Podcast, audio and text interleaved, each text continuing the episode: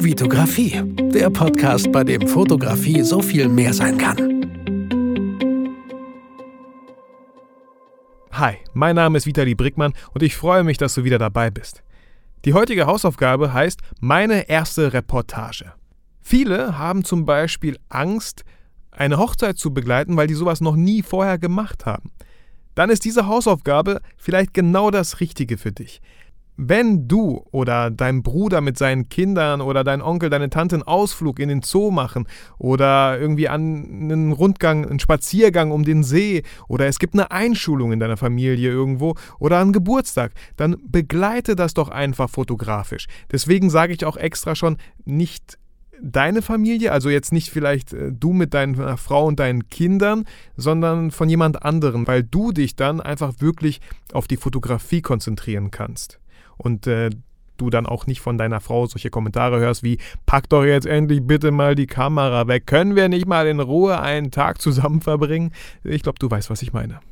Und wenn du dann diesen ganzen Tag, diesen Geburtstag oder diesen Ausflug in den Zoo fotografiert hast, dann geh zum Beispiel auf äh, die Seite von Saal Digital. Ich mache da jetzt irgendwie nicht so die Werbung, ich habe einfach immer Saal Digital benutzt und ich bin super zufrieden damit.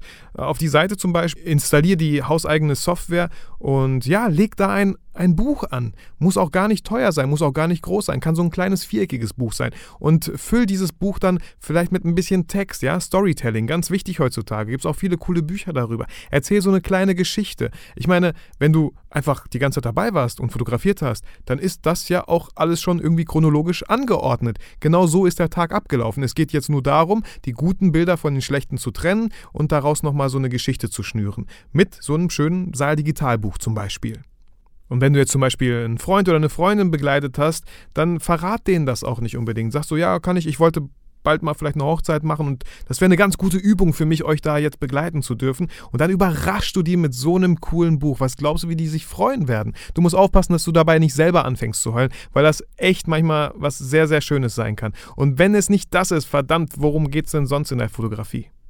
Und dann, wenn du schon solche Bilder hast und noch ein bisschen Geld zur Verfügung hast, dann kannst du ja mal schauen. Bei Saal Digital habe ich auch letztens einfach mal nur zum Testen so ein Liporello drucken lassen. Das müsst ihr euch irgendwie vorstellen wie so eine Ziehharmonika. Also da werden verschiedene Bilder, könnt ihr da draufpacken auf dieses Liporello und hinten und vorne sieht man dann halt die Bilder. Man kann das so rausziehen, halt einfach hinstellen, irgendwo auf eine Kommode zum Beispiel. Und das Coole ist ja auch, ihr habt eine Vorder- und Rückseite. Das heißt, ihr könnt auf der einen Vorderseite vielleicht irgendwie so Porträts machen von der Familie, die ihr begleitet habt und auf der Rückseite so eine kleine Mini-Story. Das heißt, die können dann bei sich zu Hause in der Wohnung einfach entscheiden, ach, heute, äh, die Woche lassen wir das mal so stehen oder ähm, jetzt haben wir das schon lang genug so stehen lassen, wir drehen es einfach mal um.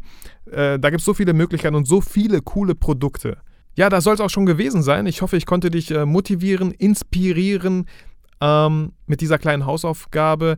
Wenn dir selber solche kleinen Hausaufgaben irgendwie einfallen und du denkst, hey, das wäre doch mal ein cooles Thema, dann, dann schreib mir, sag mir Bescheid und ich werde das auf jeden Fall in einem der Podcasts aufnehmen, sodass halt die ganze Community was davon hat.